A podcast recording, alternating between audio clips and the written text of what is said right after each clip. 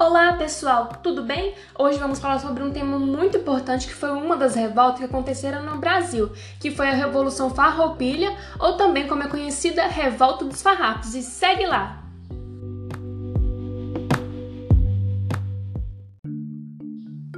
Então, o que, que foi a Revolução Farroupilha ou Revolta dos Farrapos? Ela foi uma rebelião provincial e que tinha como objetivo alcançar a autonomia política para o Rio Grande do Sul.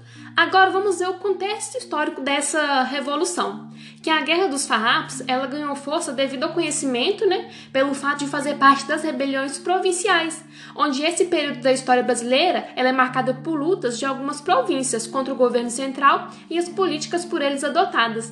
E a Revolução Farroupilha ela teve grande destaque na época e até hoje, né, por causa da sua intensidade e tempo também de duração, que foi de 1835 a 1845.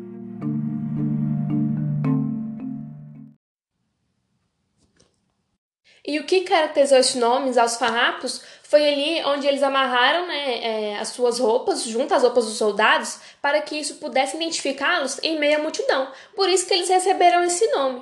E durante esse tempo houve né, três momentos cruciais é, durante a ordem cronológica, sendo o primeiro deles em setembro de 1835 até o setembro de 1836, onde ocorreu a deposição de Fernandes Braga à programação da República Rio Grandense, e o segundo deles em setembro de 1836 a maio de 1840 isto é, a proclamação da República Rio-Grandense à campanha da maioridade de Dom Pedro II, e o terceiro deles foi em maio de 1840 a fevereiro de 1845, onde teve a maioridade a pacificação do Rio Grande do Sul.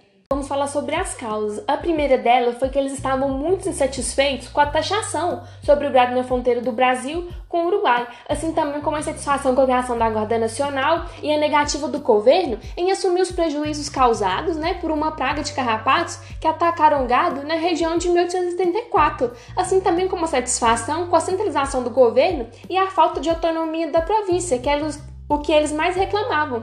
E ali também teve uma circulação dos ideais federalistas e republicanos na região. E qual foi a consequência disso? Né? A primeira delas foi o número da população, que ela foi drasticamente reduzida, houve um enfraquecimento da autoridade do império, e também teve severos danos à economia do Rio Grande do Sul, o que, por consequência, ocorreu no atraso do desenvolvimento local. E assim também, como a gente sabe, como acontece em toda guerra, que houve ali disputas políticas entre as elites daquela região e as do governo central. Agora vamos falar sobre os líderes da Farroupilhas. E porque devido às conquistas nas Farroupilhas, muitos nomes eles ficaram conhecidos. Dentre eles, o líder, o estancieiro Bento Gonçalves, que inclusive ele foi o presidente da República Rio Grandense por algum tempo. E outros nomes importantes também foram do italiano revolucionário Giuseppe Garibaldi, juntamente com sua esposa Anita Garibaldi, e do militar brasileiro Davi Canabraro. Né? E ambos eles foram responsáveis por levar a guerra né, contra o Império para a província de Santa Catarina, e lá eles fundaram a República de Juliana, em julho de 1839 fim da guerra, como é que ele terminou? Houve ali a tomada de Santa Catarina, né, onde o Império decidiu fortalecer o exército e assim os combatentes das farroupilhas, que haviam ganhado várias batalhas até 1840, eles começaram a sofrer com a falta de combates, combatentes e recursos. E como consequência, em 1843, Bento Gonçalves ele renunciou ao cargo de presidente. Assim, quem assumiu o poder foi Álvaro Machado, e o objetivo dele era tentar persuadir os rebeldes a desistirem dos ideais separatistas.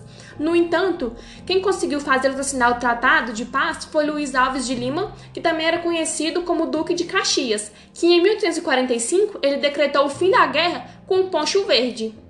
E a paz, ela foi assinada no Tratado de Poncho Verde, em que os farrapos ele colocaram fim na revolta e na condição de derrotados, e eles aceitaram os termos propostos pelo governo.